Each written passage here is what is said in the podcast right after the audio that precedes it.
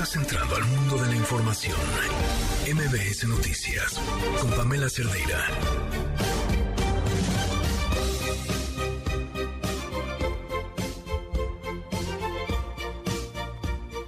El INE, una historia que al final parece ser distinta a la que en un inicio nos habían, nos habíamos contado, todo lo que pasa en esta ciudad y por supuesto en el país y para respirar y entenderlo y ver de qué va. Aquí estamos, soy Pamela Cerdera. Comenzamos.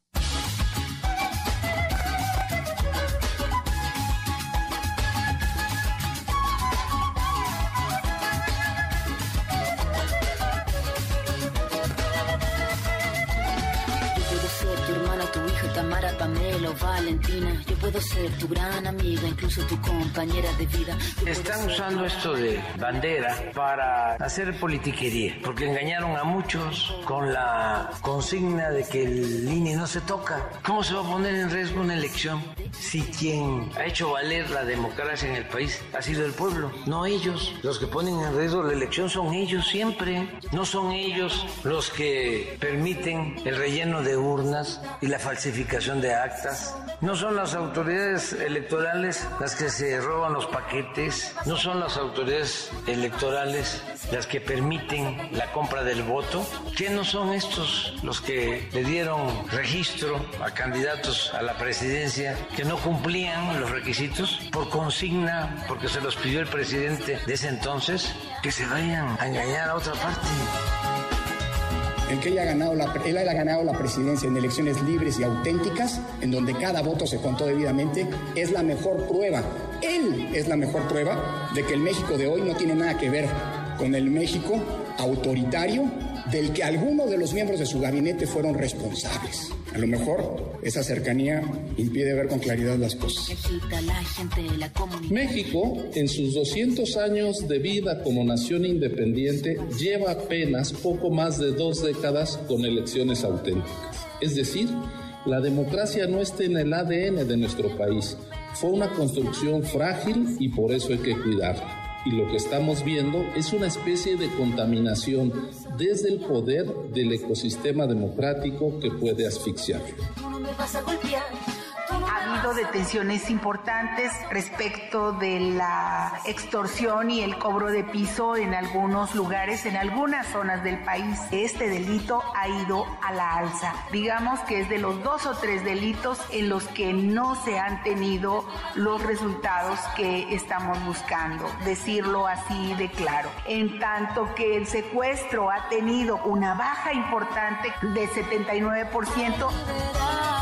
Hay una idea, primero de que no estamos diciendo la verdad, y sí la estamos diciendo, no, no mentimos, y hacemos nuestro trabajo como siempre lo hemos hecho y como lo hemos seguido haciendo. Segundo, de que no hay capacidad en la jefa de gobierno. Sí hay capacidad en la jefa de gobierno, y tenemos un gran equipo. Y la mejor demostración es lo que hemos hecho en seguridad en la ciudad. Con dedicatoria Entonces, este mensaje, doctora. A quien este, oídos que lo quieran escuchar. Y tercero, vamos a dejar un mejor del que recibimos.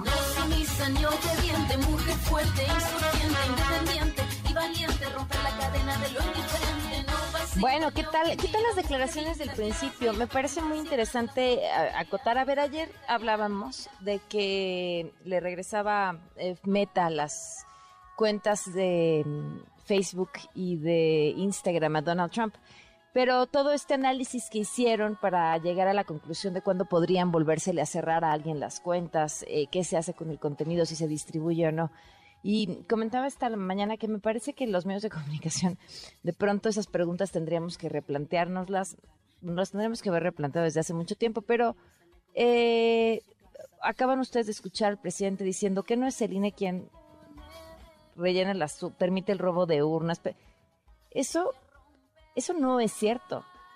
Eso es muy claro. Porque además sabemos que quienes cuentan la elección y quienes hacen la elección son los ciudadanos, no es ni siquiera el INE.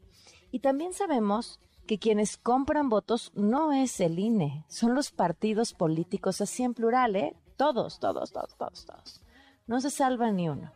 Eh, quienes buscan hacer un fraude son los partidos políticos, no el Instituto Nacional Electoral. Entonces me parece que, eh, pues sí, el que lo deja, el que lo diga el presidente no deja de ser noticia, es noticioso, es el presidente de este país, hay que cubrir lo que el presidente dice, pero lo decimos cómo, lo, decimos y lo dejamos pasar, o lo decimos y acotamos e informamos. Eso es lo que dice el presidente, porque quiere impulsar desde el poder una reforma electoral que a la larga lo que va a acabar haciendo es favoreciendo a su partido, que es el que está en el poder, y que tan, tan ha funcionado el proceso democrático que él está en el poder. Después de que hemos tenido al PRI, después de que hemos tenido al PAN, y, él está en el poder porque la gente se cansó de los otros y lo puso a él. Y eso está bien. Eso es la democracia. Y eso se ha conseguido gracias al INE. Porque la gente votó masivamente por el presidente también. Y porque la gente contó sus votos y porque esa, esa elección la organizó el Instituto Nacional Electoral. Pero bueno, esos ya son otros temas y estoy segura que además ustedes lo saben a la perfección. Luis Ochoa. ¿Cómo estás, Luis? Buenas noches. Hola, ¿qué tal, Pam? ¿Cómo estás? Buenas noches para ti, para el auditorio. Esto con lo que arrancamos es antipatriarca de la cantante chileno-francesa Ana Tijoux. Ya Me gusta. Género hip hop. Eh, pues con este corte que sería más en su esfuerzo por señalar a través de la música temas relacionados con violencia de género, eh, defensa de los derechos de las mujeres. Y justo esta canción, Pam, el hecho que viven y padecen las mujeres víctimas de violencia, el peso que señala el Estado y la Iglesia sobre el cuerpo femenino. Y ocupan porque elegí esta canción justo en el marco de violencia que me parece se desató en redes sociales, tras la conclusión de la Fiscalía General de Justicia de la Ciudad de México en torno al caso de María Ángela, eh, pues, decisiones para ver el tema que pues por supuesto vamos más adelante en este espacio. Bueno, eh, en esta transmisión vamos a escuchar una muy bonita, muy disfrutable selección de temas de y Yomo Yogi, Roxette, Dance y otros más. ¿Te parece bien? Me, ok, me parece muy bien. Pues gracias. Cualquier queja hay con Luis ese de la selección de hoy. Gracias, Luis. gracias, Antes de con la información, esto nos tiene Gaby Vargas. Liverpool es parte de mi vida. Presenta. No importa cómo estés, siempre puedes estar mejor. Mejor. Con Gaby Vargas.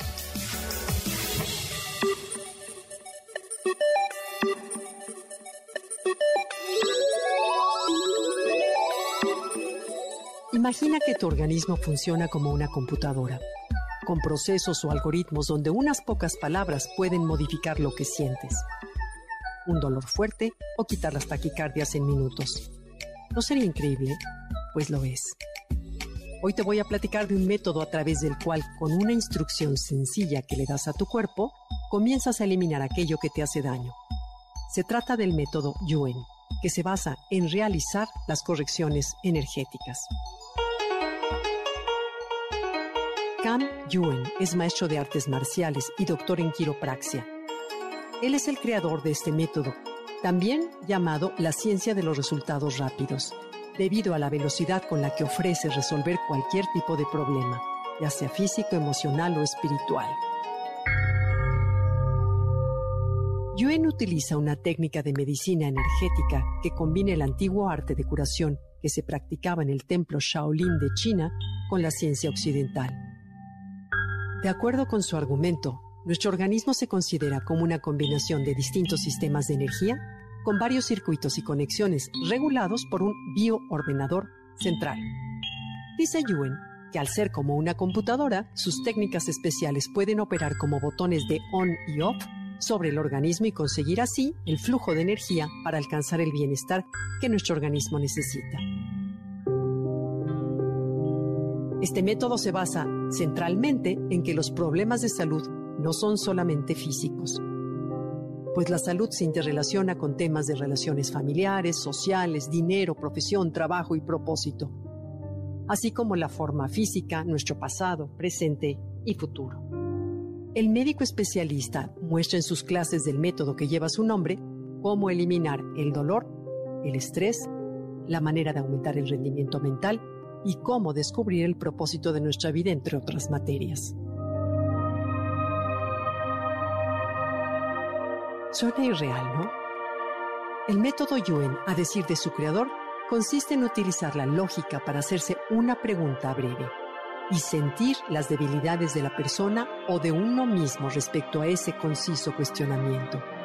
Si no se detecta debilidad, se descarta la pregunta y se realiza otra. hasta llegar a un punto determinado en el que esa pequeña interrogación haga que afloren los puntos vulnerables del cuerpo, el entorno físico, el ambiente de la persona, su mente y su espíritu. No es necesario tener una condición especial, solo es importante dejar a un lado la mente y abrirnos a percibir nuestras propias debilidades, esas que causan problemas en el organismo. El objetivo principal es detectar la debilidad que afecta nuestra experiencia de vida o la de otras personas, corregirla y eliminar lo que se interpone en nuestro bienestar.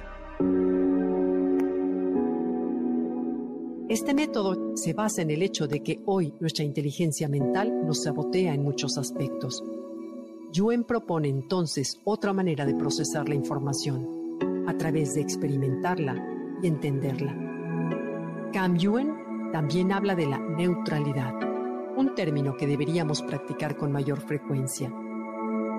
Él dice que el ser humano no tiene esta característica porque usa demasiado su mente, que algunas personas tratan de equilibrar lo negativo con lo positivo, pero es todavía más eficaz ser simplemente neutral, es decir, fortalecerse en la línea media, lo que separa el lado izquierdo del derecho y lo frontal de lo de atrás. Este método se basa particularmente en una técnica de sanación cuántica. ¿Lo intentarías?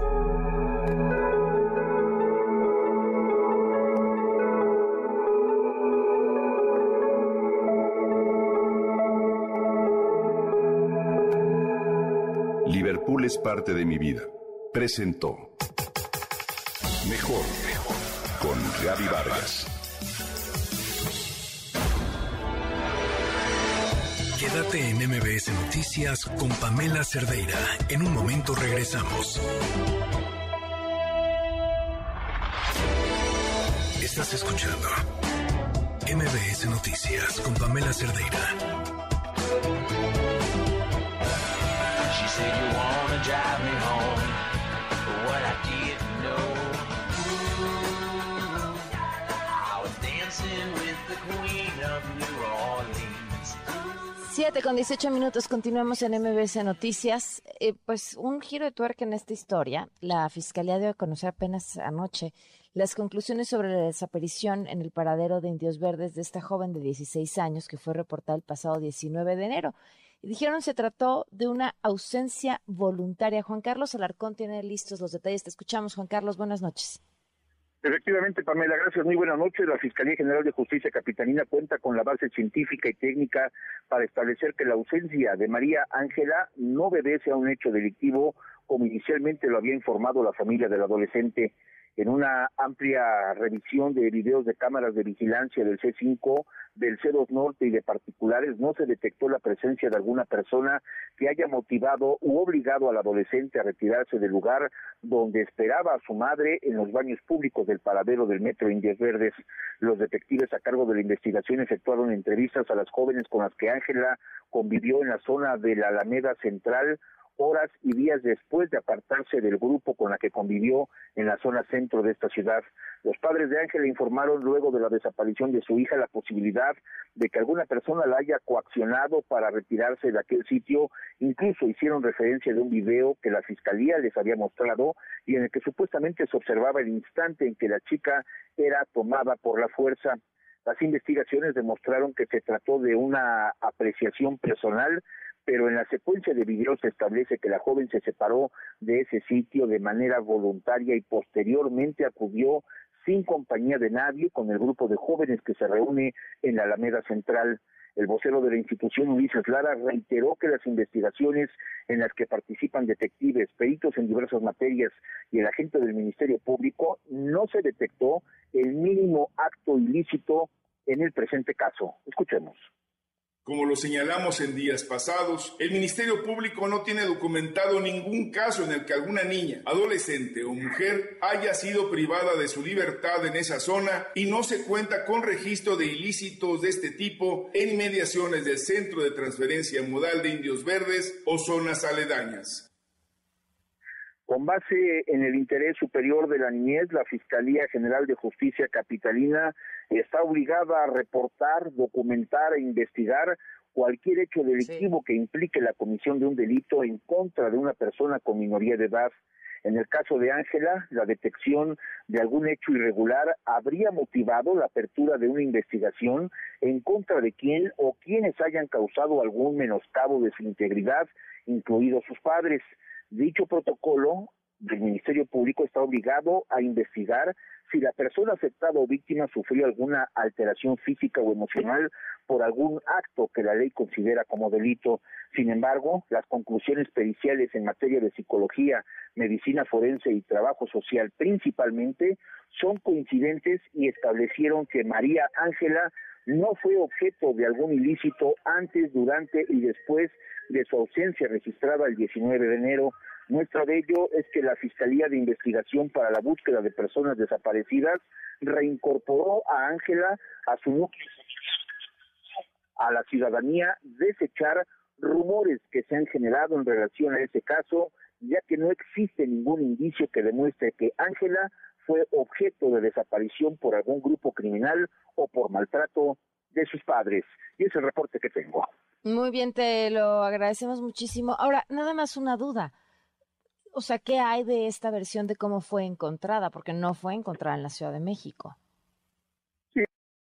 Recordemos que esta chica, después de haber convivido con este grupo de jóvenes en Alameda Central, en el segundo día donde ella pues eh, a final de cuentas eh, regresa precisamente a convivir algunas horas con ellas detecta que ya estaba siendo buscada y también detecta que ya las mismas jóvenes estaban enteradas de su ausencia y que sus padres la estaban buscando y es momento en el que ella aprovecha para separarse del grupo y se dirige al municipio de Nezahualcóyotl. Desde allá eh, tiene conocimiento y hace de su conocimiento a una de sus compañeras que estaba bien, que se encontraba bien, y es el instante en que esta célula de policías de Nezahualcóyotl la encuentra sola, le hace una entrevista y es justamente cuando ellos se percatan que es la chica que ampliamente se había difundido ya en los diversos medios de comunicación como la persona que era buscada. Pero, pero la versión de cómo la encontraron no era, la encontraron sola, tranquila en la calle.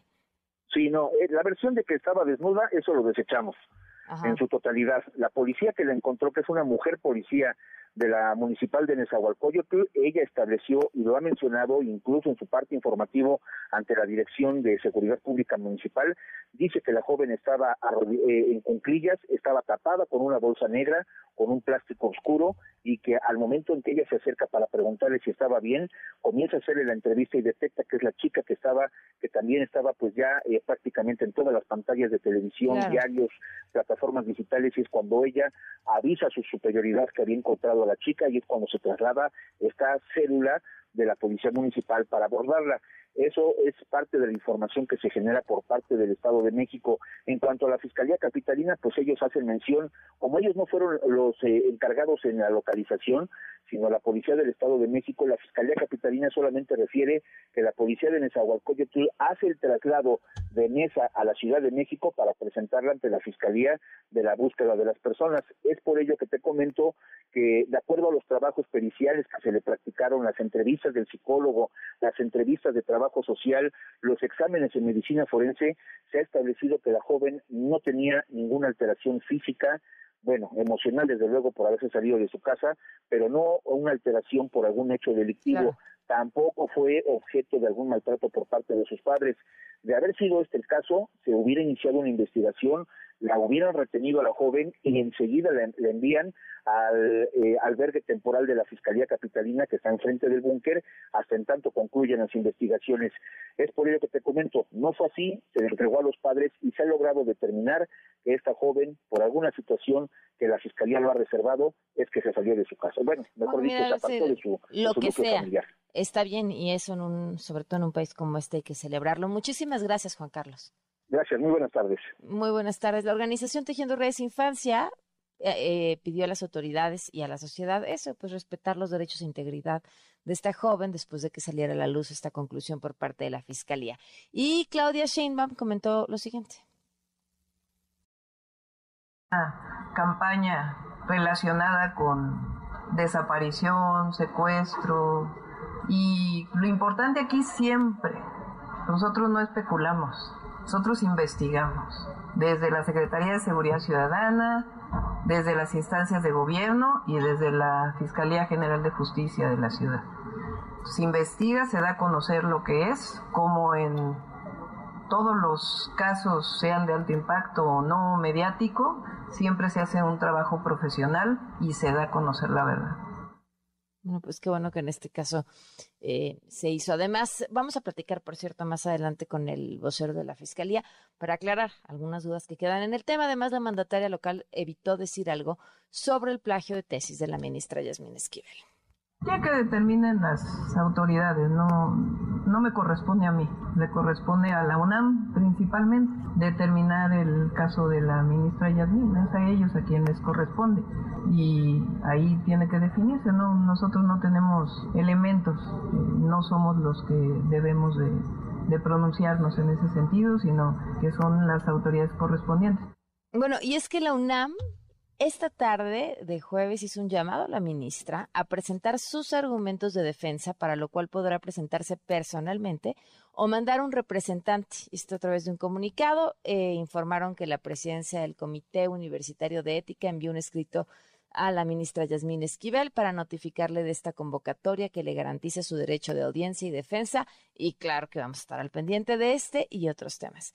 Vamos a una pausa y volvemos. Quédate en MBS Noticias con Pamela Cerdeira. En un momento regresamos. Estás escuchando MBS Noticias con Pamela Cerdeira.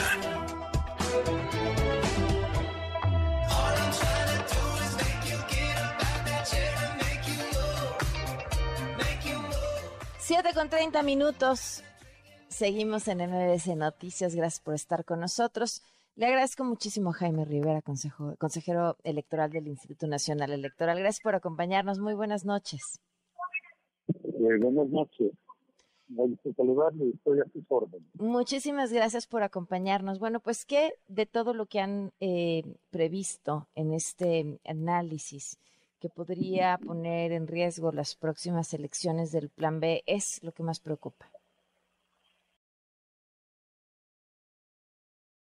No lo escuché del todo bien. Estoy en el aeropuerto y hay algo dormido, pero puedo atenderlo. Este, no, preguntaba qué es lo que más le preocupa sobre mm, las consecuencias del plan B. Es el desmantelamiento del servicio profesional electoral y la desaparición de las juntas efectivas distritales, que son y eh, primero es el cuerpo de funcionarios profesionales, expertos en materia electoral y eh, en pleno, por su carácter permanente, no tienen más compromiso que con el INE y la, y la organización de elecciones libres y auténticas. Y la desaparición de las juntas distritales implica la amputación de los órganos ejecutores que tiene el INE distribuidos por todo el territorio nacional y que son los que permiten la instalación de todas las casillas tal como lo hemos conocido en las últimas décadas, de manera transparente, eficiente, eh, segura, y garantiza que los ciudadanos puedan votar en libertad y en forma ordenada y que los resultados sean auténticos, porque los votos se cuentan bien y a la vista de eh, representantes de partido y con plena certeza.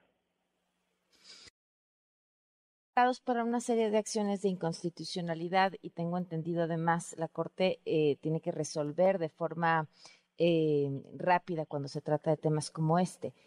Mi pregunta es, ¿alcanza este tiempo o se tiene la suficiente rapidez para evitar el despido de estas personas? Vamos a emprender diversos recursos de impugnación. Eh, la controversia constitucional, sí, y también para ciertas afectaciones y derechos, como veremos, amparos. En uno y otro caso, vamos a solicitar también la suspensión, que es un mecanismo que prevén eh, los órganos eh, de justicia que ante la posibilidad de causar un daño irreparable primero suspenden la aplicación de una ley que pueda ser lesiva e inconstitucional y después entran al fondo, lo cual lleva más tiempo. Eh, confiamos en que la Suprema Corte de Justicia, el Tribunal Electoral, así como juzgados para cierto tipo de amparos laborales y administrativos, por ejemplo, puedan otorgar estas suspensiones y de esa manera evitar un daño irreparable, porque eh, si bien los despidos que ordena esta, reforma no son inmediatos, eh, pueden ser muy lesivos para el funcionamiento normal normal de, eh, de las elecciones y su organización eficiente y limpia. Eh, de no obtener respuesta favorable, eh, ¿qué pasaría con estas elecciones en este 2023? Pues se pondría en riesgo gravemente. Se pondría en riesgo gravemente la posibilidad de organizar bien las elecciones. Imposibilidad de organizar bien, tener, instalar menos casillas, no poder dar seguimiento puntual a, eh, ¿a qué? Sí, eh, lo más grave sería no poder instalar las casillas, porque esto no es solo un trabajo eh, físico de colocar materiales electorales, urnas y mamparas en las casillas, es el trabajo de capacitar a cientos de miles de ciudadanos y ciudadanas que son sorteadas, capacitadas, designadas mediante procedimientos transparentes y que son quienes deben recibir la votación eh, previa identificación de los electores en su credencial para votar, cuentan los votos, elaboran las actas de cómputo, las remiten a los cómputos distritales y al programa de resultados electorales preliminares. Este trabajo de instalar casillas e integrar las mesas directivas lleva varios meses y requiere de un trabajo experto, profesional e independiente. Si no se instalan las casillas, bueno, sencillamente podría no haber elecciones o tener tantas irregularidades que se podría, este, estarían en riesgo de anularse.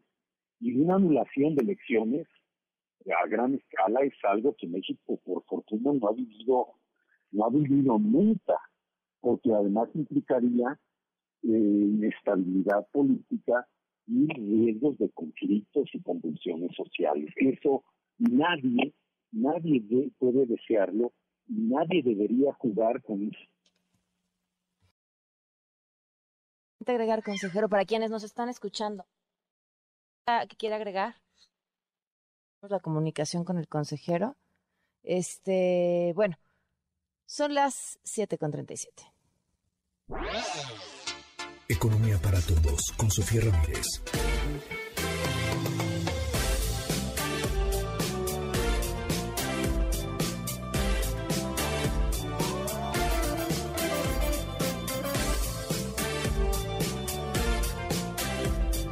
Con 37 minutos. Eh, oigan, sobre este, este tema de línea, de verdad es importante eh, darle la vuelta a aquello que señala. Ayer que teníamos este tema en la mesa ciudadana eh, y, creo que nos quedamos con eso, sí, sí, sí es un asunto que va más allá de los sueldos de los consejeros. y, y sí creo que todas las personas que alguna vez hayan participado en un proceso electoral, eh, conocen y entienden lo que implica el trabajo de quien va y te toca en tu casa y te invita a participar. Y, luego va y te avisa en que quedaste y luego va y te acompaña en el proceso de capacitación. Todo eso es tiempo y todo eso también es dinero y, y todo eso nos garantiza pues las elecciones tan grandes en las que todos hemos participado y que todos conocemos. Bueno, ahora sí, Sofía Ramírez, ¿cómo estás? Buenas noches. Buenas noches, Pam. Contenta de estar contigo y con mucha información económica de crecimiento, desarrollo, nearshoring y todas las preguntas que siempre tuviste sobre la materia y nunca te atreviste a preguntar. ok, pues arranquemos entonces con el tema del crecimiento.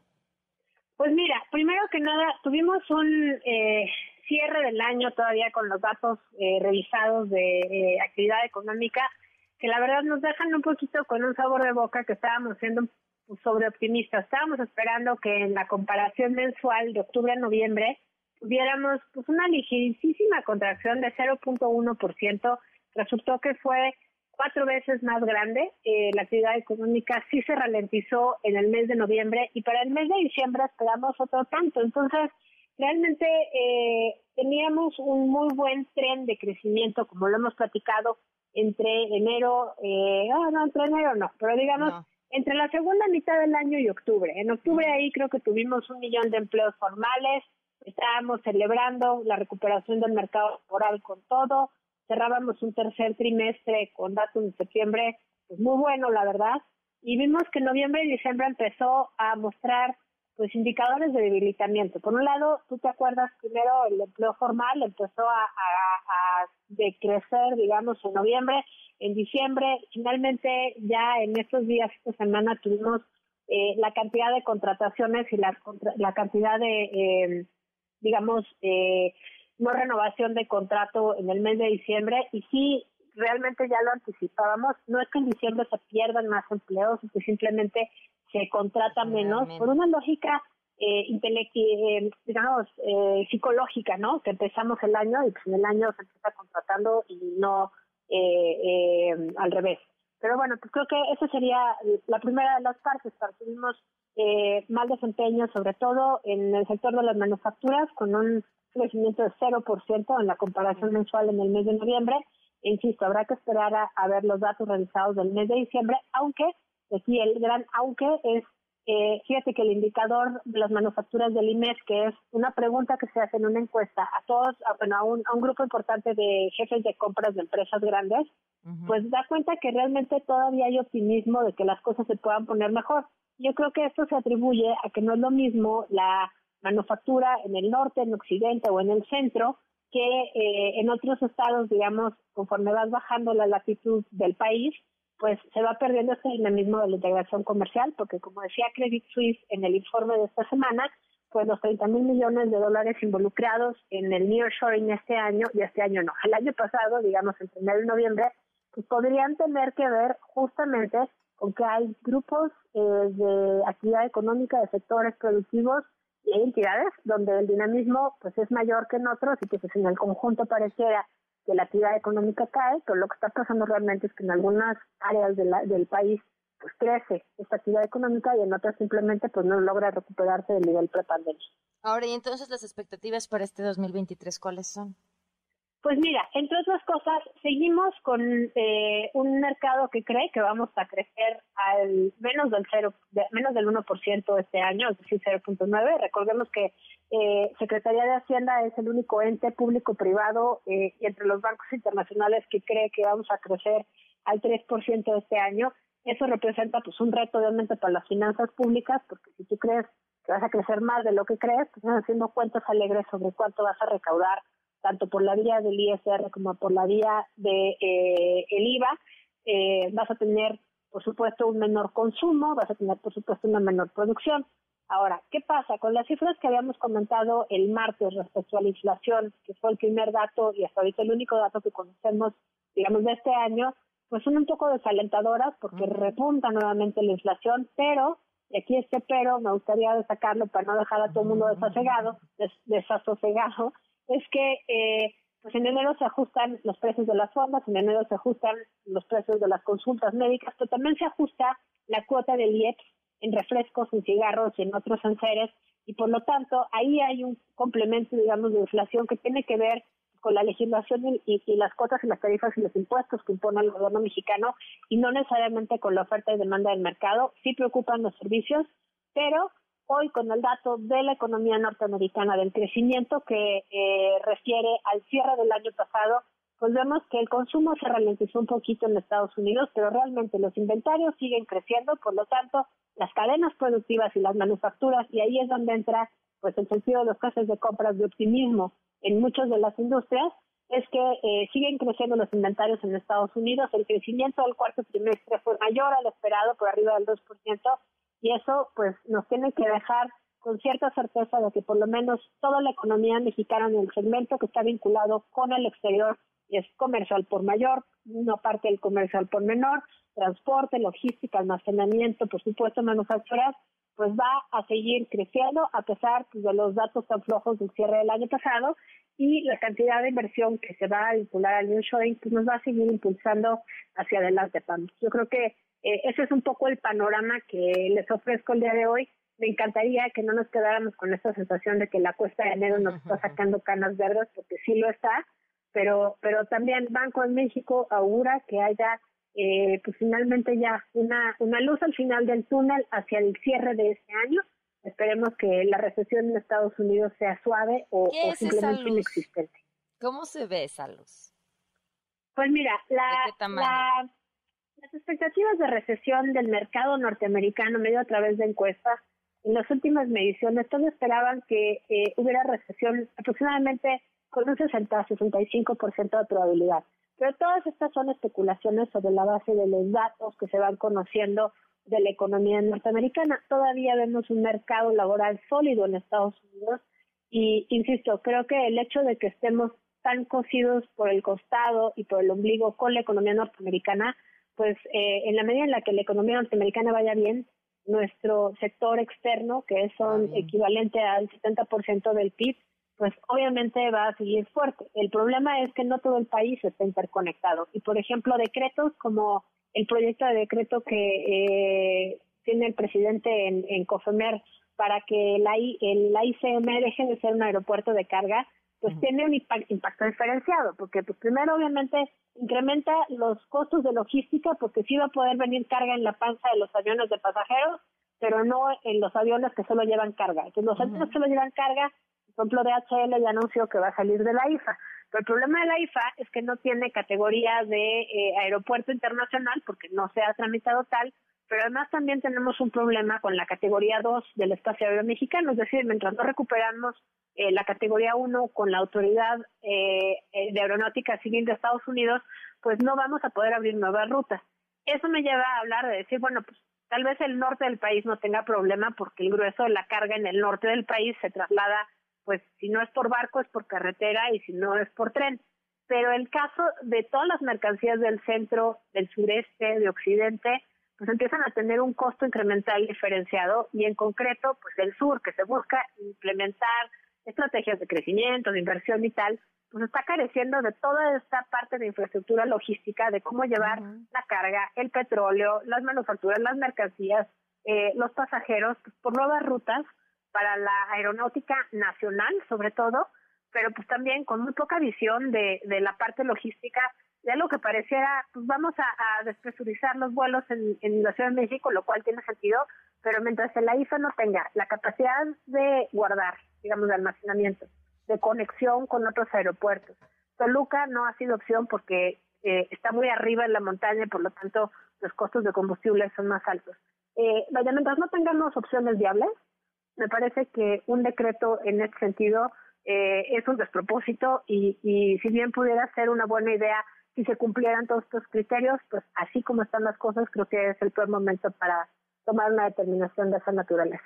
Pues es que habla también de una mm, falta de conocimiento de muchas cosas, ¿no? Y el creer que todo es muy fácil, como simplemente decidirlo, llévenselo para allá y ya, y, y no entender que toda, cualquier acción eh, de comercio, pues es mucho más compleja, implica muchas cosas. Claro, y, y bueno, o sea, todos aquellos que nos escuchan y que tienen algún tipo de negocio, pues van a decir, pues es que se dice bien rápido, ve y mándalo a la IFA, pues que te cuesta una hora de traslado, pero pues quien haya ido a la IFA puede constatar que no hay carreteras, que no hay eh, suficiente capacidad de carriles para llevar camiones, que están lejos, que, que no es fácil el acceso porque no hay una supervía, que no hay bodegas, eh, que DHL abra esa ruta, pues no quiere decir que DHL vaya a meter su, su, el grueso de su negocio ahí de un día para otro. Entonces, sí, creo que habla de muchísimo desconocimiento y de, y de gobernar con buenas intenciones, que la verdad pues eso no nos lleva a ningún lado. Así es. Pues Sofía, como siempre, muchísimas gracias. Un gusto estar contigo y con el auditorio, Pam. Hasta luego. Te mando un abrazo, 748. Quédate en MBS Noticias con Pamela Cerdeira. En un momento regresamos. Estás escuchando MBS Noticias con Pamela Cerdeira. Lo último sobre tecnología con José Antonio Pontón. Pontón, ¿cómo estás? Muy buenas noches. ¿Qué tal? Buenas noches, Pamela, ¿cómo estás? Bueno, pues ya vimos el tema este de los despidos masivos de las marcas eh, o empresas tecnológicas, ¿no? Que vimos que por ahí que Amazon 18 mil despedidos, Google 12 mil, Meta ante Facebook 11 mil, Microsoft 10 mil, eh, bueno, Twitter es otro boleto, ¿no? Pero Spotify 600. ¿Y por qué está despidiendo tanta gente? Eh, pues porque es el, el daño colateral de la pandemia, ¿no? Es decir, en pandemia, pues todos estábamos conectados y entonces necesitábamos más gente involucrada en todas estas empresas tecnológicas para darle el servicio, ¿no? Es decir, este, de repente tenemos una taquería y teníamos dos empleados y todo, este, todo funcionaba bien. Y de repente, pues llegó un arsenal de un ejército de personas y entonces necesitamos contratar a 10 a 10 meseros más para la taquería. Y de repente, pues ya los tacos ya no están tan de moda y en vez de 10, pues ahora tuvimos que correr a 5, ¿no? Algo así, un poco de la demanda que tuvo obviamente la industria de la tecnología y por eso están eh, recortando tanta, tanta Mm. gente. Ahora, es, dif- es diferente el decir, se este, recortaron empleos a los corrieron por performance o desempeño. Cuando a ti te corren por desempeño, bueno, pues igual pues, fue porque pues, no hiciste bien tu trabajo. Hiciste Sí, pero igual le contratan a alguien más que lo haga mejor.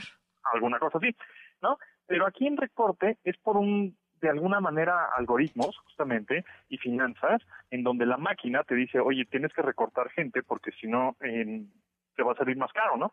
Entonces, por eso también las, las empresas tecnológicas no nada más los están corriendo así porque sí, sino si les están dando lo que les corresponde, pues de dinero, etcétera. Y eso también habla en que en un futuro, y también no muy lejano, en, igual en este año o el próximo, esas personas que se quedaron sin empleo en, en tecnológicas, eh, que además fue a nivel mundial, porque también en México les pegó, eh, pues igual recuperan sus empleos, e igual en otras empresas, también de tecnología, o en una de esas regresan a la misma empresa que, que estaban, ¿no? Es como una cosa un poco temporal por el- la cuestión de que pues ahorita no se necesita tanto y además de todo es mm, su- sumamos inflación y sumamos recesión de Estados Unidos, ¿no? Entonces todo se junta eh, para que pues, eh, pues bueno esos son los famosos layouts o la corredera un poco de, de personas a nivel mundial.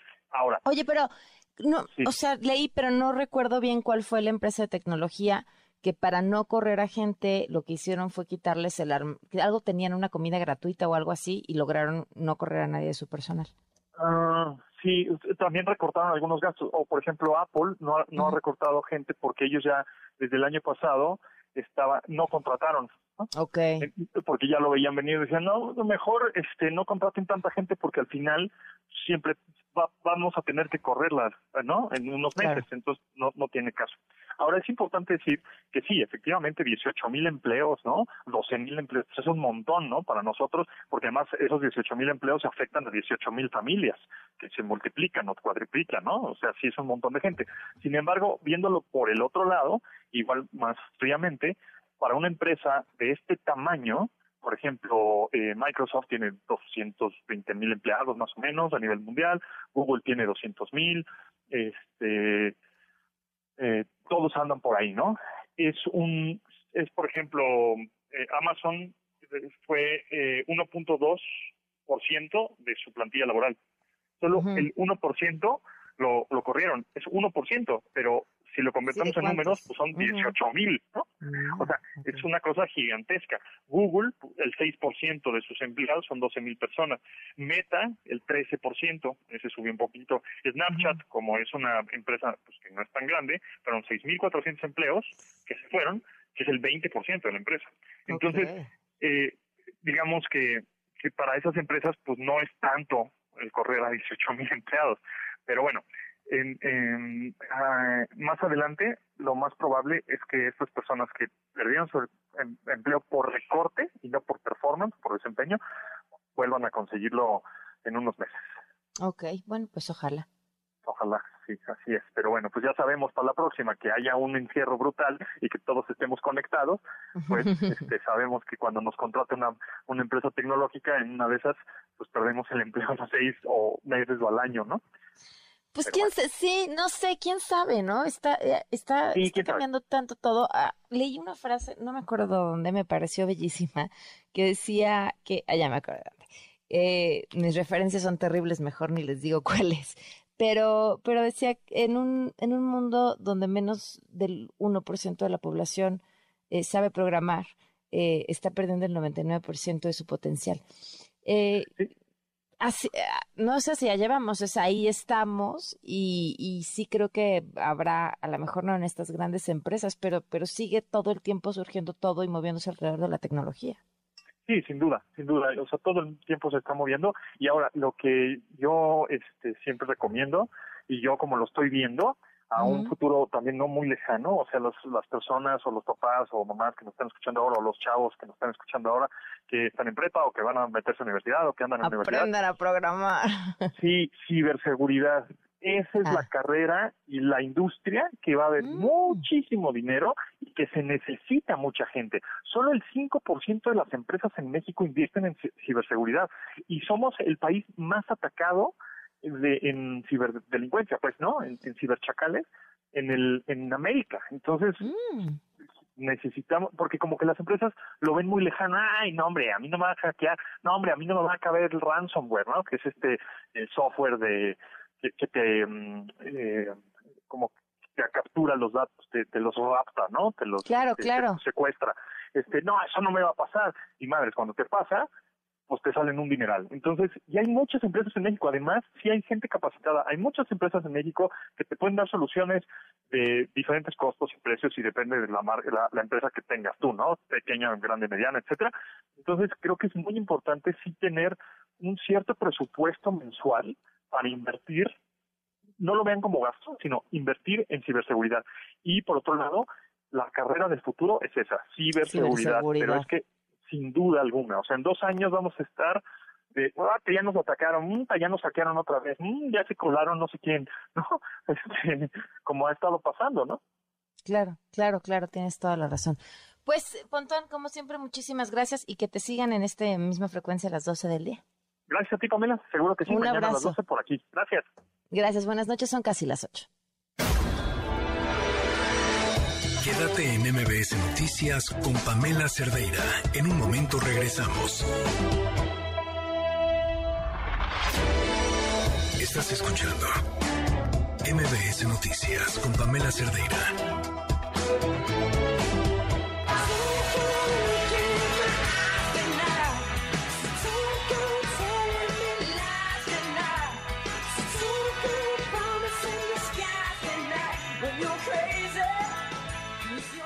Ocho con tres minutos. Arrancamos con información de último momento que, que de verdad no da nada de gusto compartir. Hace unos momentos fue atacado a balazos en Cancún el comunicador Rubén Cruz, reportero del medio por esto.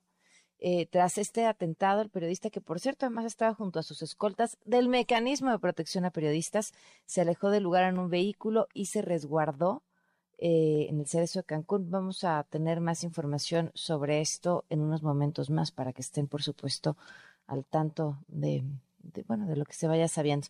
La exsecretaria de Desarrollo Social, Rosario Robles, obtuvo un amparo que podría incluso terminar con el proceso en su contra por el caso de la estafa maestra. Escuchen el reporte que nos tiene Juan Carlos Alarcón. La exsecretaria de Desarrollo Social, Rosario Robles Berlanga, obtuvo nuevo amparo, ahora para el efecto de que se valore si se cancela en definitiva el proceso en su contra.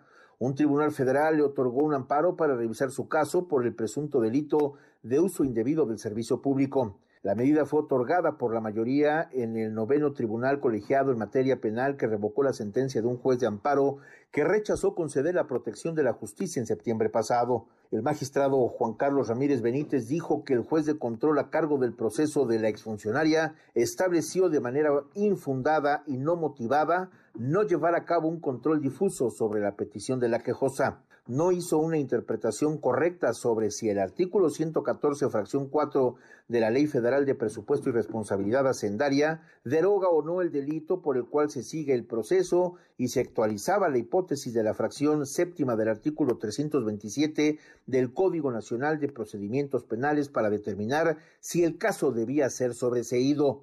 Rosario Robles se encuentra procesada actualmente con una ley que, desde su punto de vista, no debe aplicarse, generando una vulneración al derecho humano y fundamental de la libertad personal y del debido proceso. El magistrado ponente consideró que la decisión del juez de control no está fundada y motivada lo mismo que la sentencia emitida en primera instancia por el juez de amparo. El proyecto solo tuvo el apoyo del magistrado Martín Muñoz Ortiz. La magistrada presidenta Michelle Franco González no compartió la propuesta. Augusto Octavio Mejía, juez tercero del Distrito de Amparo en materia penal, rechazó inicialmente a parar a Rosario Robles. El juzgador calificó correcta la decisión de Gánter Alejandro Villar Ceballos, juez de control del Centro de Justicia Penal del Reclusorio Sur, quien el 4 de febrero de 2022 resolvió no decretar el sobreseimiento de la causa penal. Hasta aquí la información.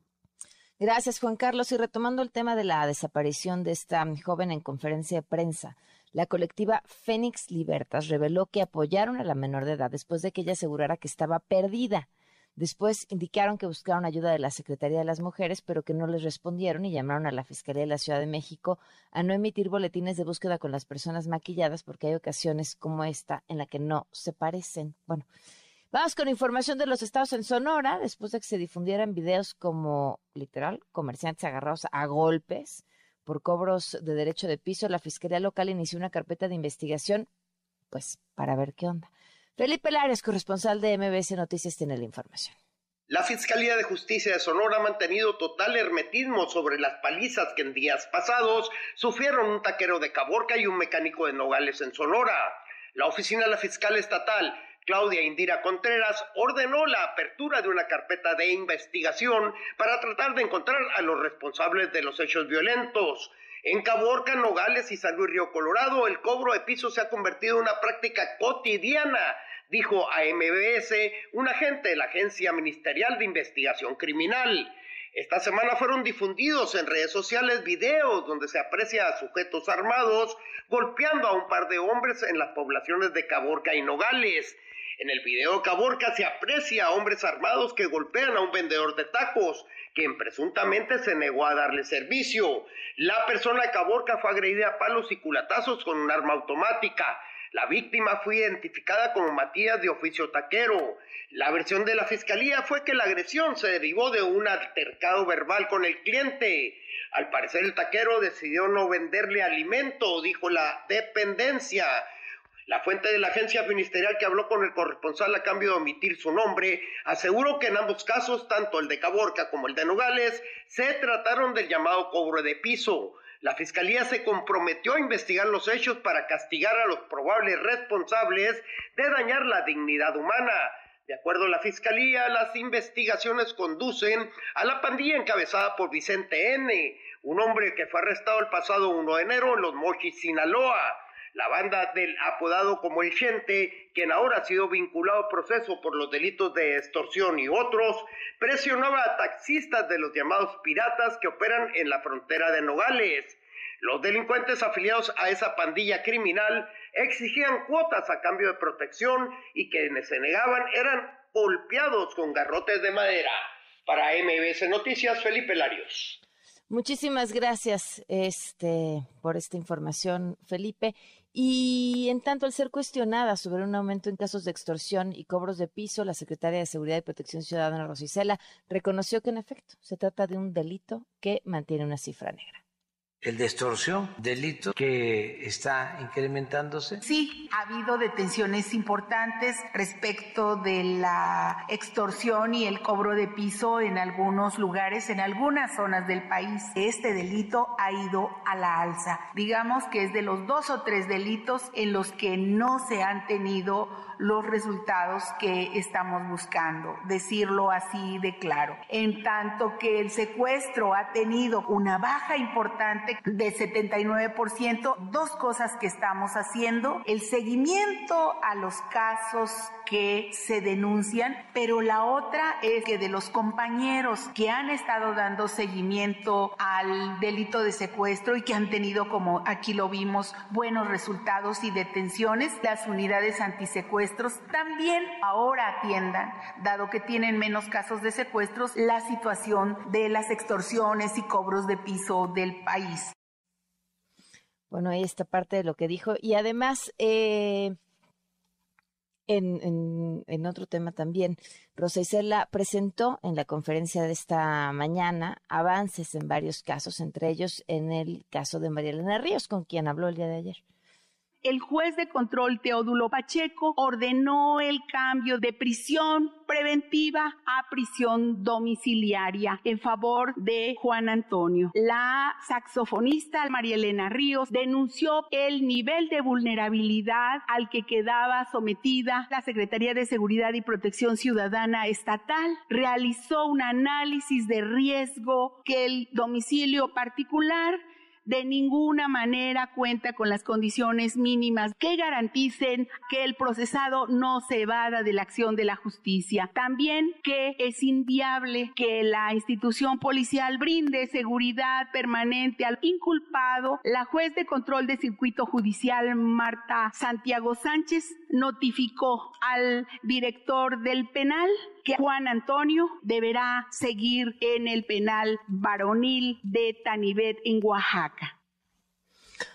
Bueno, ahí está parte de lo que comentó. La Comisión para la Igualdad de Género del Senado expresó su rechazo al fallo del juez Teodulo Pacheco, Pacheco, quien otorgó la prisión domiciliaria a Juan Antonio Vera Carrizal, este presunto autor intelectual del ataque en contra de María Elena. Mientras tanto, la Fiscalía de Oaxaca interpuso un recurso para apelar esta modificación de medida cautelar porque dicen existe un riesgo de fuga. Bueno, también en Oaxaca, Rocío Gómez Ortega, directora de Ecología y Protección Ambiental de Salina Cruz, denunció, fíjense, que el sujeto que intentó quemar la container sigue libre y sigue trabajando en el mismo lugar porque ella, pues por supuesto, teme por su seguridad. Además, señaló que la Fiscalía no le ha dado una respuesta que le dé certidumbre sobre su integridad. O sea, estamos además hablando de una funcionaria pública increíble. Más adelante vamos a platicar con ella.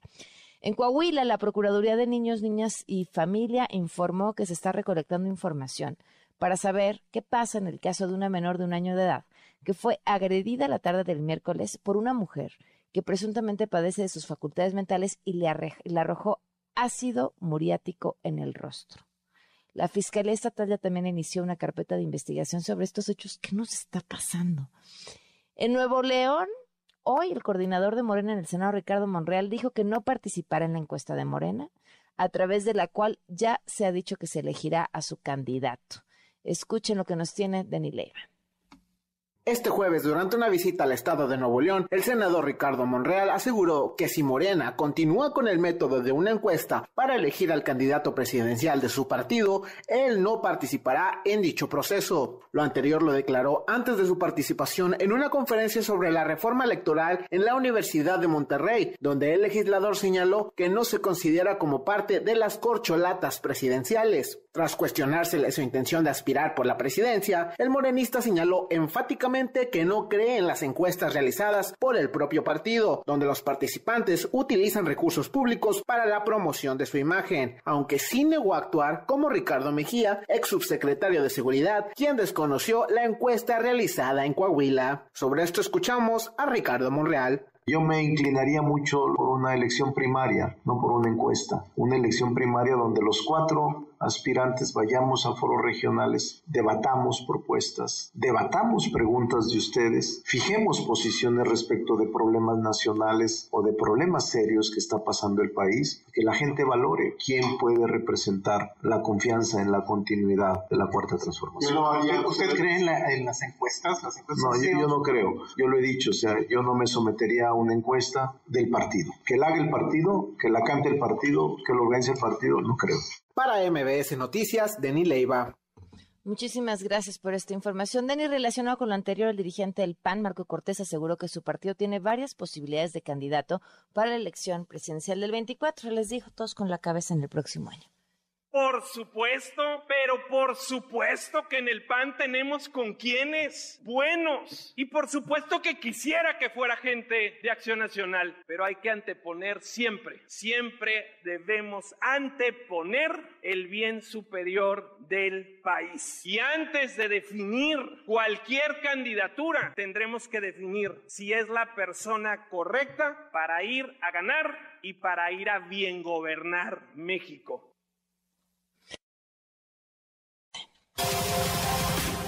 Una vuelta al mundo del deporte. El marcador de Rosa Covarrubias en MBS Noticias. Rosy, ¿cómo estás? Muy buenas noches. Pam, ¿cómo estás? Buenas noches. Ya no sé si estoy dando información deportiva o, o qué, qué tipo de información, Pam, porque lamentablemente esta madrugada en España se dio un hecho lamentable previo al partido entre el Real Madrid y el Atlético en la Copa del Rey, en la capital española, colgaron de un puente un muñeco con la playera de Vinicius Junior, jugador del Real Madrid, acompañado de una manta que decía Madrid odia al Real. Obviamente todo mundo en España está pues eh, rechazando este tipo de manifestaciones, haya sido un aficionado, haya sido que, que se quisiera pasar de listo o de chistoso, la verdad es que no es divertido y bueno, pues eh, sí podemos decirlo que de este lado de- del mundo y sobre todo en nuestro país, ese tipo de situaciones sí te ponen, pues sí, podemos decirlo coloquialmente, los pelos de punta. Y bueno, pues ya en Madrid están investigando y van a buscar obviamente al responsable de, este, de esta situación.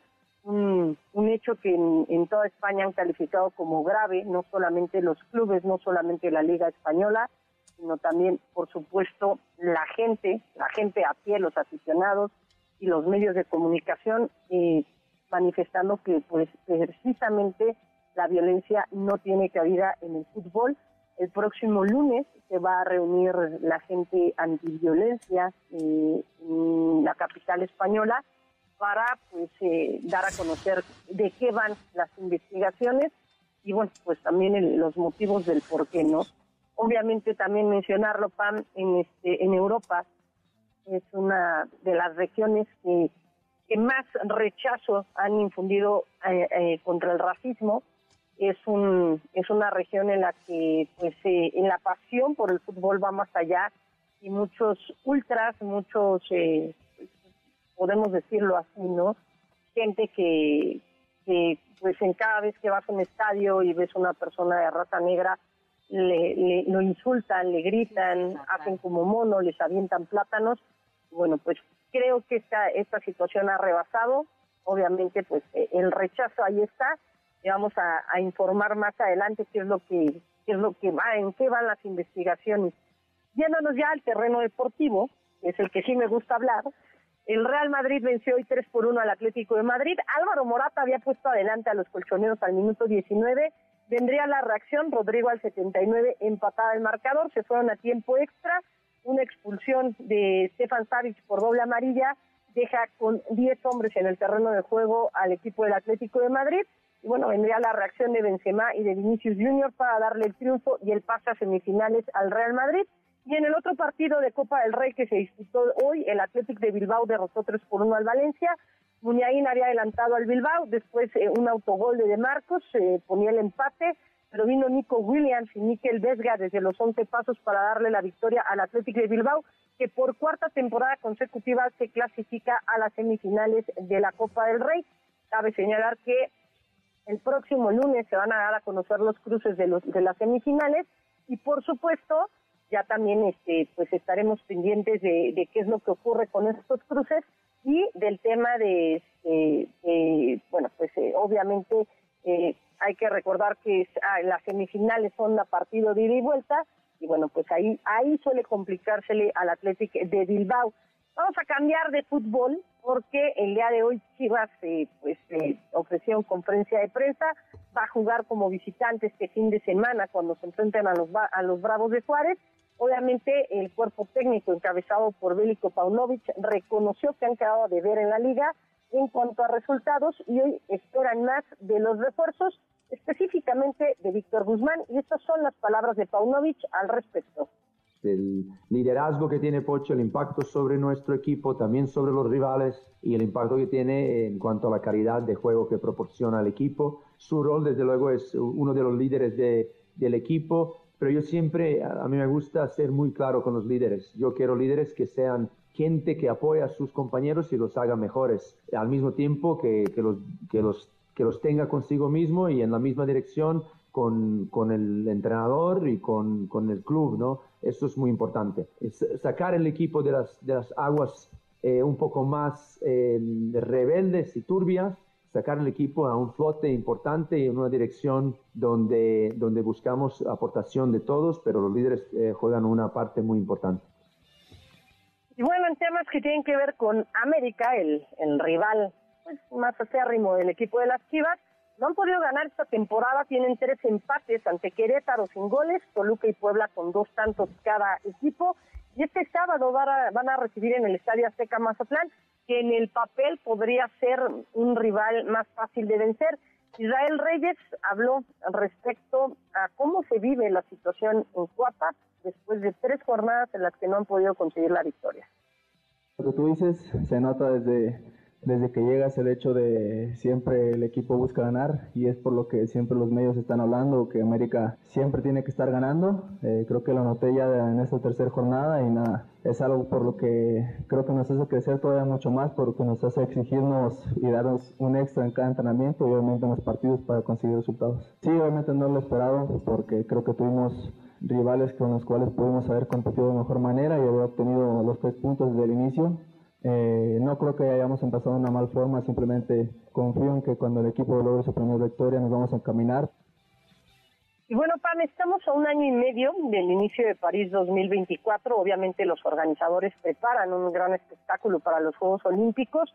Por primera vez la inauguración se va a realizar fuera de un estadio en unos Juegos Olímpicos y para esta edición el escenario va a ser el río Sena, en donde más de 10.000 atletas de 200 naciones obviamente, pues, buscarán llenarse con el espíritu de Pierre de Coubertin, pero el día de hoy también se dio a conocer que el Comité Olímpico Internacional pues recomendó la readmisión de los deportistas rusos y bielorrusos en las competiciones internacionales, obviamente incluidos los Juegos Olímpicos, esto bajo bandera neutral y si cumplen una serie de condiciones, entre ellas no haber apoyado de forma activa la guerra de Ucrania.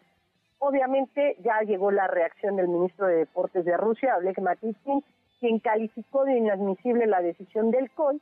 Consideran inadmisible establecer para los deportistas condiciones especiales que no corresponden con la Carta Olímpica, con los principios de igualdad y justicia, señaló Matitskin, y nada más hay que decirlo, Pam, parece que a Rusia se le olvidó que ellos también incumplieron con la Carta Olímpica, con la tregua olímpica, que es una de las situaciones que, bueno, pues el Comité Olímpico Internacional no puede pasar por alto.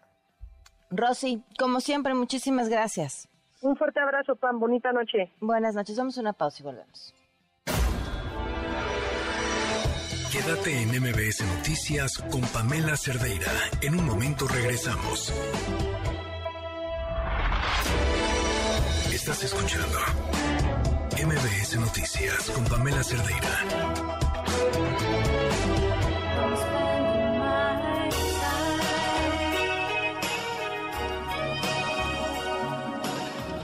Las 8 con 26 minutos, continuamos en MBS Noticias. El eh, día de hoy hubo una audiencia relacionada con una denuncia en contra de un conocido productor, del que además últimamente hemos estado escuchando en los últimos meses varias denuncias en, su contra eh, relacionadas con acoso.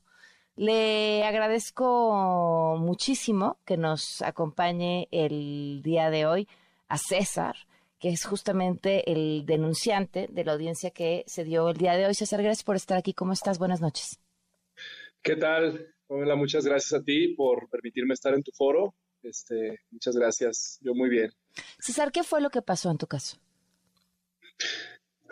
Bueno, pues entre las cosas que se denunciaron, pues es específicamente el delito de abuso sexual agravado eh, fueron muchas cosas, fueron varios días en los que me vi en una situación así, en donde me fue muy, muy complicado poder salir, pero eh, pues los demás detalles están revisándose directamente en las audiencias. Son parte de la denuncia. ¿Cómo diste tú con, con, con este señor? Antonio eh, ahora. Sí, el, formato de contacto fue a través de redes sociales en un principio, este, con el propósito de contratarme porque trabajo como modelo. Ok. ¿Tú vives aquí en la Ciudad de México? No. llegas a la Ciudad de México entonces para hacer este trabajo y ahí es donde lo conoces. Eh, sí, pero no me gustaría entrar tanto en detalles. Te quería, te, preguntaba, y eso sí me parece eh, importante que, lo comentes, me lo comentaste fuera al aire, que me llamaba mucho la atención eh, tu, tu o sea, los hechos de tu denuncia, porque me parecía que coincidían en tiempo en el que ya se había escuchado de otras denuncias en su contra. Y entonces a mí me saltaba que, que este sujeto, eh, aún con denuncias que ya habían sido públicas, eh, siguiera comportándose de la misma manera. Y me comentabas que fue casi a la par, o sea, que tú, tú te enteras de estas denuncias después de lo que sucede contigo. fue así de, casual, si le puedo decir una palabra, este, empezó a suceder este movimiento y, se empezó a escuchar ruido justamente cuando me estaba sucediendo a mí. ¿Qué te motivó a decidirte a denunciar? Creo que las ganas de obtener justicia y de no permitir que estas cosas sigan sucediendo, y que sobre todo tengamos valor de poder levantar la voz. Estamos, y recientemente en realidad, eh, de unos años para acá nos hemos acostumbrado a escuchar la voz de las víctimas, sobre todo cuando se trata de, acoso o de abuso sexual, y de verlas de una manera muy distinta como la veíamos hace unos años. Eh, pero en el caso de cuando las víctimas son hombres, eh, me parece que es un terreno que, que poco hemos transitado, por supuesto desde los medios de comunicación, pero me imagino como proceso de asumirse como víctima también. ¿Cómo ha sido para ti? y me daba mucho miedo porque siempre podría haber estado sujeto al, a la revictimización o a los prejuicios, ¿no? Pero al final del día creo que para poder generar un cambio hay que ser valientes y gracias a las redes de apoyo que tengo, entre ellos mi familia, mis amigos, Mauricio y, sobre todo las buenas atenciones que he tenido de parte de las autoridades, me han mantenido fuerte y, y con ganas de que se llegue a una justicia. Ahora, ¿cómo te fue en la audiencia del día de hoy? Me fue muy bien, creo que este, pues justamente estoy confiando ciegamente en, las autoridades y la respuesta siempre ha estado alineada a esa expectativa ¿no? de, de ser transparentes y de buscar justicia. ¿Qué pasó hoy?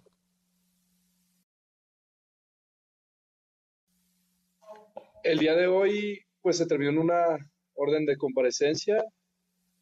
Digamos que eso es lo que puedo decir porque no se presentó primera audiencia que sucede por esta denuncia. Sí. Ok. ¿Tienen ya fecha para la siguiente? Sí. ¿Qué esperas y qué sería para ti justicia en este caso? Justicia sobre todo es saber que ha valido la pena pues todo el tiempo que le he invertido a esto, la, valentía, la fuerza, el coraje, a través de pues de obviamente saber que, no vuelvan a pasar cosas así, al menos por esta persona, y, saber que de alguna u otra forma, pues ya las, los demás que puedan enterarse de este caso se la piensen dos veces antes de llevar a cabo cualquier agraviante, ¿no? ¿Ese es algo que te parece que es importante agregar, que la gente conozca? Creo que no, creo que eso es todo. Perfecto, pues te agradezco muchísimo, César, que nos hayas acompañado y que nos compartas tu testimonio. Gracias. Gracias, buenas noches. Bueno, pues ahí está César y en la línea nos acompaña también Mauricio Martínez. Mauricio, ¿cómo estás? Buenas noches. Mi querida Pam, muy buenas noches. Aquí eh, enlazándome desde Nueva York eh, con el la garganta porque pude escuchar un poco de, de lo que te respondía eh, César y, pues me da mucho sentimiento porque pues es que son diez meses y medio de, acompañamiento de víctimas, ¿no? De, conocer estas historias, aparte de la mía, y de, de encariñarme, ¿no? Con estas personas, eh, en particular César, pues bueno, es, es el más joven de todos, además es el más reciente de todos y eh, me quito el sombrero porque me ha dejado un, ¿no? A, todos, creo. Me ha dejado con la boca abierta por su entereza, por su valentía, eh, por cómo habla, eh, porque está dispuesto a, a dar la cara a, y a no y a no flaquear, ¿no? Y eso creo que nos inyecta a todos vitalidad, nos inyecta vida. Eh, le debemos tanto a él como a todas las demás víctimas que, que se han atrevido a denunciar, porque no es algo fácil. Les debo todo y les agradezco tanto a ellos como a, al equipo extraordinario que tenemos de, de abogadas, ¿no? Que nos han acompañado durante estos diez meses y medio, Pam. Entonces, muy agradecido contigo por el espacio, por la empatía, por, por el cariño y, sobre todo por el profesionalismo y con el tacto con el que tocas este tema tan sensible, tan delicado, pero a la vez tan necesario y tan importante, sobre todo en una sociedad como la de México. Mauricio, tú que has tenido la oportunidad de escuchar a, a detalle cada una de estas historias, te pregunto, ¿has encontrado un patrón de comportamiento? Sí, sí, sí, sí, desde luego. Eh, y para eso, ahora sí que ha sido un curso, me he empapado, ¿no? De un curso de, de express, de términos legales y los casos que ya han prescrito, como el mío y como el de tantas otras víctimas, por el tiempo en el que ocurrió hace 10, 15, 20 años que ya prescribieron, es, todos esos casos sirven para precisamente para mostrar un modus operandi de este perpetrador, de este agresor. Y sí, definitivamente hay un patrón, hay un patrón, mm, no te sé decir un porcentaje, pero yo creo que más de la mitad, ¿no? Yo creo que cerca de un 80% de las víctimas son, eran o somos o fuimos eh, artistas o gente, hombres con inquietudes artísticas que queríamos una oportunidad tanto en la música o en la actuación o en el modelaje. Y sí, la mayoría de los casos sucedió en el mismo lugar y de la misma manera, las mismas frases, las mismas palabras. Em, y fue, fue cambiando un poco conforme el, el tiempo. Creo que de los casos más desgarradores, sin entrar en detalle porque no me corresponde a mí y además, bueno, pues es, es es clasificado, eh, creo que sí ya existe un, un poco más de, pues menos reparo, ¿no? Y a lo mejor hasta un poco más de descaro ya en, en los abusos más recientes, ¿no? Pero sí hay un, definitivamente un patrón.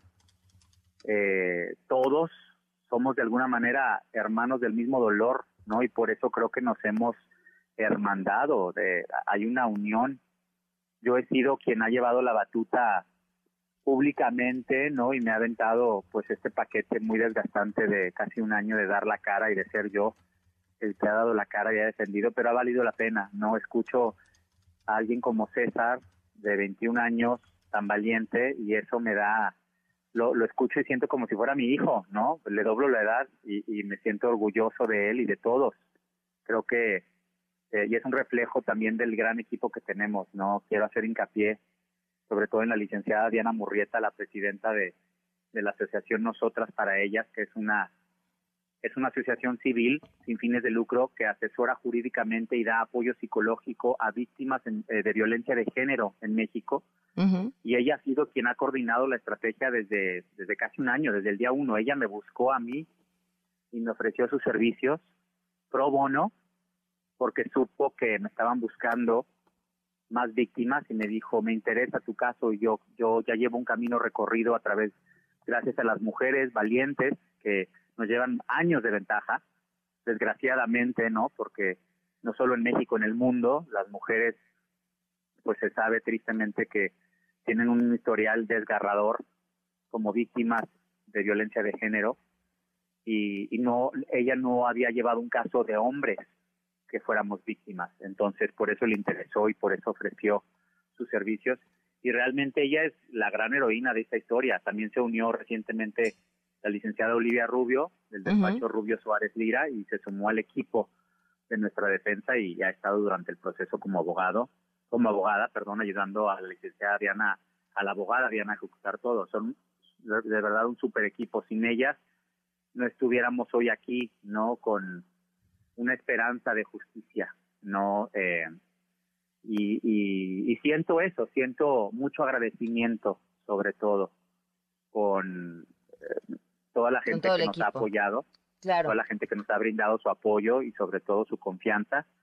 Y sí, devolverle la fe y la esperanza a estas víctimas, y no nada más a las 10 que denunciamos, sino o a las más de 30 que me han buscado de este sujeto, Antonio, sino esto realmente es un, esperemos, siente un precedente para, para todas las víctimas de abuso sexual que, que se atrevan a hablar y que, los inspire a, a, no quedarse callados, porque ayer que lanzaron el comunicado y lo leí, en el que se decía que creo que era cerca del 98 o un poco más del 98% eh, de víctimas que no se atreven a denunciar es desgarrador. Entonces, mira, si yo no dormiría tranquilo, Pam, sabiendo que pude haber hecho algo para ayudar a más personas a entender lo que es eh, ser víctima de abuso sexual y atreverse a denunciar, acompañar a las víctimas, saber que entender que el proceso de justicia es lento, que no es gratuito Claro. Eh, y que no es expedito, pero que sí es posible, ¿no? Es posible. Por eso mi hincapié, ¿no? En, en que no se revictimice a las víctimas, en que sí se les crea, porque pareciera que hay un todo un, un sistema, ¿no? Eh, que protege al agresor y culpa o revictimiza a la víctima. Claro. Y lo he dicho muchísimas veces y lo repito esta noche contigo. Si a las mujeres no les creen. Imagínate a los hombres en un país como México. ¿no? no, lo entiendo perfecto. Pues Mauricio, te agradezco mucho que nos hayas tomado la llamada y por supuesto que seguimos atentos a este y los demás casos que lamentablemente eh, surjan. Muchísimas gracias. Al contrario, gracias a ti, Pam. Te mando un abrazo muy fuerte y, de corazón gracias por, por tu cariño, por el tiempo, por el espacio y por darnos voz a mí y sobre todo a los que no tienen voz, que para eso, al, al final del día, para eso lo hacemos. Un abrazo. Y, de verdad, gracias. Un abrazo. Un abrazo. Buenas noches. 8.40. Quédate en MBS Noticias con Pamela Cerdeira. En un momento regresamos.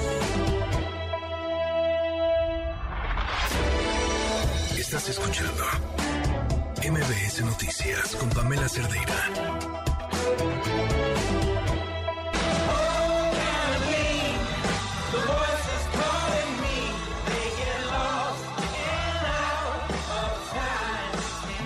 8 con 43, continuamos en MBS Noticias. Le agradezco, muchísimo al doctor Ulises Lara, coordinador de asesores y vocero de la Fiscalía General de Justicia de la Ciudad de México, sobre el caso de esta joven que, bueno, pues habíamos escuchado toda una historia a inicios de la semana y el día de ayer informaron que, que la historia era otra. Gracias por acompañarnos, Ulises. Buenas noches. Buenas noches, Pamela. Buenas noches a tu auditorio. Muchas gracias. Ulises, más que andar en los detalles, porque los hemos estado comentando a lo largo de este espacio, eh, me quedaban a mí varias dudas. Eh, la primera de ellas era este video en el que al parecer se veía que alguien le estaba cargando y se le estaba llevando. ¿Cómo surge este video y cómo surge de este video la idea de que en efecto se le estaban robando? Porque fue lo primero que dio pie o que sostenía esa versión inicial. Eh, una serie de informaciones que que ir corroborando. Nosotros, a partir de que se llamó por parte de las madres para dar la notificación de que había desaparecido, recordarás que hay una movilización, perdón, hay una movilización importante de ciudadanos exigiendo la presentación de la joven. Hay una serie de acciones que emprendemos como fiscalía, como son la de localizar a las eh, probables testigos de qué es lo que ocurrió, tuvimos información relacionada también con las cámaras que están operando en las inmediaciones de los lugares donde fue. Eh, la mamá había referido que estaba ahí en el baño cuando ocurrieron estos hechos y se ha desaparecido. Bueno, todo esto eh, se fue confirmando, se fue corroborando y en principio lo que podemos nosotros establecer es que no habían ocurrido los hechos en el sentido de una sustracción eh, de la menor de manera violenta, ni siquiera una sustracción. Hoy, después de que hemos hecho también las indagatorias, que tuvimos testimonios, sabemos que se trasladó de la estación eh, Indios Verdes a Bellas Artes, en donde convivió con un grupo de eh, personas, mujeres colectivas que tienen una actividad ahí muy importante de comercio y que su actividad estaba llegada también, entre otras cosas, a la protección de de las mujeres. La referencia de las testigos señalan que la joven eh, dio un nombre distinto, que hablaba de que estaba extraviada y le dieron asilo. También es así que el día jueves por la tarde, el viernes y el sábado estuvo conviviendo con este núcleo, lo cual nos lleva a la conclusión de que no existió no solamente sustracción, sino tampoco privación. Posteriormente estamos enterados por cómo se fueron dando los eventos y cuando se notifica que está en el en Ciudad de ha tenido un tiempo de traslado desde la Alameda al lugar de unas dos o tres horas y cuando se da notificación del hallazgo existen elementos que nos dicen que ella ya sabía que era buscada, el fotovolante se había estado modificando y le llaman a, la, a las mismas eh, colectivas de que se encuentra la joven bien, pero luego tenemos otro mensaje en el sentido de que está buscando a su familia. Cuando nosotros estamos ya como policía de investigación en el traslado, eh, por protocolo se presenta ante la agencia, ante la fiscalía y se le atiende para primero conocer su citado general de salud, se llevan a cabo las forencias relacionadas con el estudio psicológico, la situación general y se confirma por parte de los dictámenes que afortunadamente la joven no sufrió violencia, no fue eh, tratada con algo que pudiera poner su dignidad o su, o su estado físico general en duda. Y eh, hemos concluido además, después de todos estos trabajos, que no sufrió una actividad que pudiera ser tipificada como delito. Y por eso lo hemos hecho público, porque ha habido un enorme interés, no es la, la, la primera y seguramente habrá otras ocasiones en donde las personas, la ciudadanía, se muestra genuinamente preocupada porque se puedan estar realizando hechos de esta naturaleza. Y la tercera, y no menos importante, es que pudimos confirmar luego de indagar si existían otro tipo de denuncias en la, en la zona del padrero de Indios Verdes relacionadas con la desaparición de mujeres o menores, que no existía ni el modus operandi ni tampoco denuncias al respecto. Por lo tanto, podemos afirmar que no existe en el sentido estricto una banda o un grupo criminal que esté operando y realizando este tipo de actividades. Y eso es lo que deseamos eh, comunicar, así como seguimos trabajando. Hoy tuvimos también la fortuna de comunicar que hubo un hallazgo de una, eh, una joven mujer que teníamos desaparecida el 5 de febrero y que también afortunadamente fue encontrada con vida en Pachuca, en la estación de autobuses. Y esa actividad a lo que queremos referir es que hemos trabajado todo el tiempo con la eh, visión clara de atender a las víctimas, de evitar la revictimización, por supuesto, y de lograr que en su caso pues regresen a su núcleo familiar y se puedan evitar la repetición de estos hechos. Eh, por eso te repito la pregunta, Ulises. Entonces, este inicial video que se lo habían dado ustedes por bueno o lo obtuvo la familia y la familia lo dio por bueno, lo obtuvimos los medios y lo dimos por bueno, ¿de dónde salió y qué era lo que entonces sí se veía en ese video?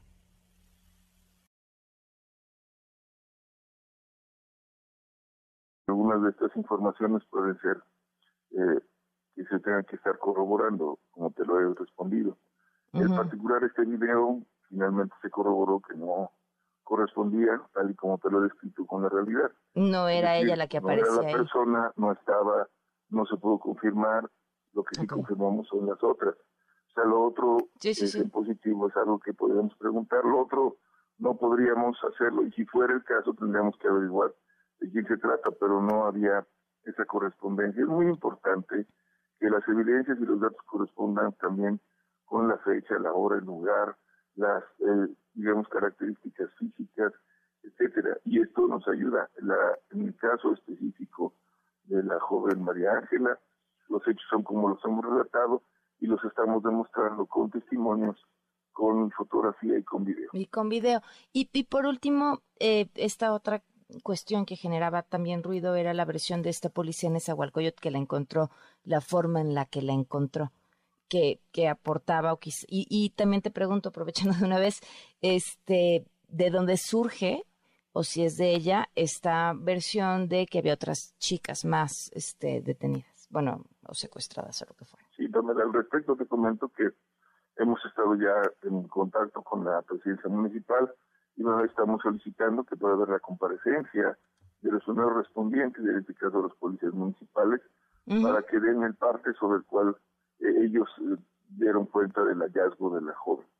Para nosotros, la joven cuando tuvimos el hallazgo tenía sí una bolsa, pero una bolsa que hacía las veces como de cubrirla, pero no la estaba, no estaba cubierto todo el cuerpo, una parte, eh, se, se hizo además, eh, se le dio una, una, una frazada especial térmica, se le atendió, se le trajo a los, a los servicios médicos, como ya lo describí hace un momento, y donde se pudo determinar que no tenía afortunadamente ni lesiones, ni daños, ni otra situación que pudiera lamentarse.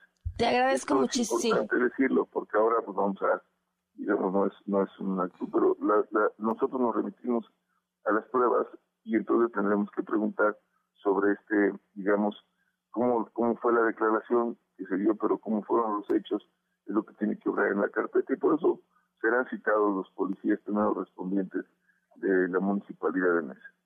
Muchísimas gracias, te agradezco mucho la oportunidad de hablar, Ulises. muy buenas noches. Al contrario, muchas gracias, muy buenas noches. Gracias, buenas noches. Eh, por último, eh, les decía sobre este ataque esta noche al periodista Rubén Cruz en Cancún, Israel García Rojas, corresponsal de MBC Noticias en Quintana Roo. Te escuchamos, Israel, buenas nochas. Buenas noches, Pamela, como bien adelantas, esta tarde el periodista Rubén Darío Cruz Santos fue víctima de un atentado en Cancún. Reportero gráfico se transportaba por la región 96 de la ciudad, donde realizaba al parecer un reportaje. Él iba acompañado de sus dos escoltas. Según la tarjeta informativa, indica que al salir de su oficina se percató que un vehículo color negro los había estado siguiendo gran parte de su recorrido. De su recorrido. Al, al pararse en un alto, del vehículo descendieron dos personas del sexo masculino quienes inmediatamente le apuntaron a Rubén con un arma de fuego realizando un solo disparo al parabrisas. Inmediatamente los escoltas repelieron el ataque.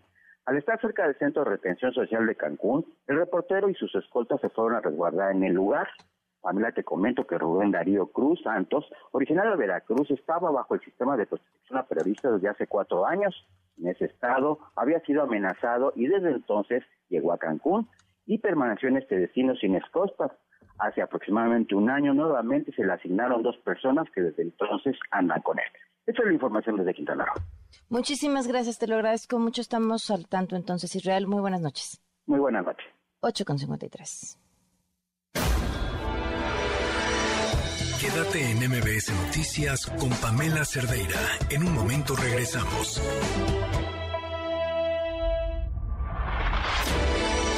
Estás escuchando MBS Noticias con Pamela Cerdeira.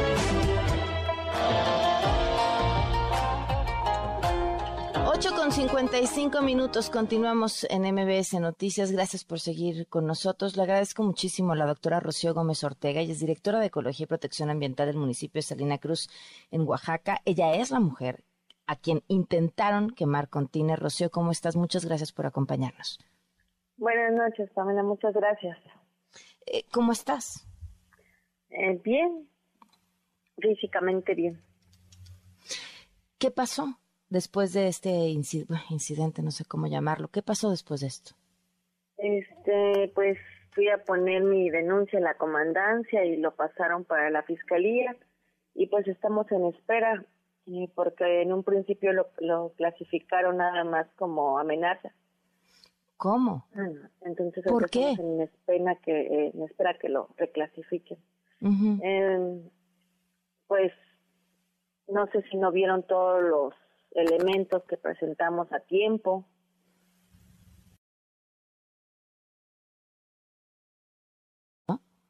Eh, no, no, no, eh, Nosotros tenemos un programa para liberar áreas verdes. Ya se han liberado otros espacios. Entonces ahí era uno de los que se tienen que liberar. Es un carpintero que no tiene un taller, lo puso en un, en, un parque, eh, quitó juegos y se puso ahí. Ya tiene varios años. El programa de liberación de áreas verdes, vías públicas, jardineras que se tienen ocupadas, y pues fue una de las personas en las que se les requirió que que despejan eh, el parque. Y ahora entonces sucede esto, denuncias a este sujeto, lo clasifican mal y él sigue en absoluta libertad. ¿Cómo te sientes tú? ¿Te sientes segura? Eh, ¿Te sientes ya ahora apoyada o no?